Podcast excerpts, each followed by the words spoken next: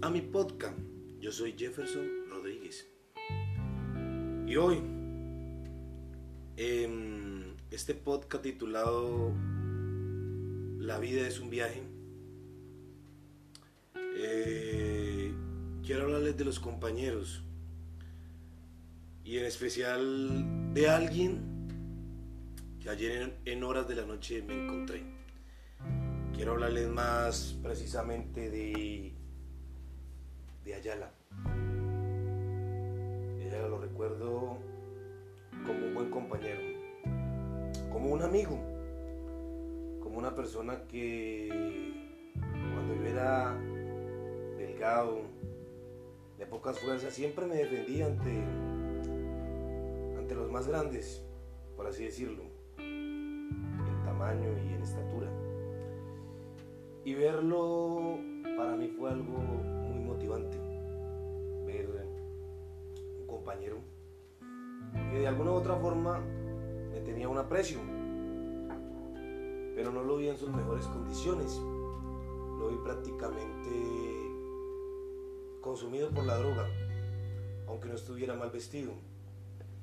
Y ahí es cuando uno, cuando uno se recuerda todo lo que se vivió siendo un estudiante, siendo compañero de estudio, las risas, la recocha, los apodos, las malas calificaciones, el volarse incluso de clases, el no entrar porque algo nos parecía aburrido o nos parecía monótono. Pero verlo así me causaba tristeza. Me remontaba a esos tiempos en los que todo era risa y alegría.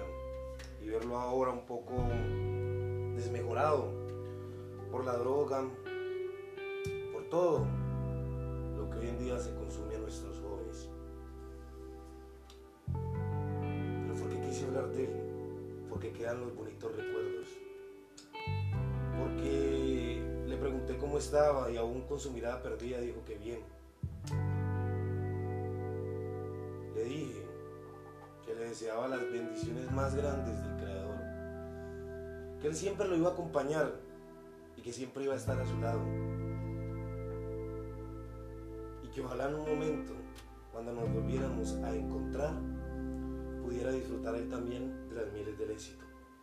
Hoy quiero decirle a todos que no olvidemos a nuestros compañeros, que siempre que nos encontremos con ellos, independientemente de cómo los veamos, deseémosles bendiciones, abracémosles, démosles una mano fraterna, hagámoslos sentir bien.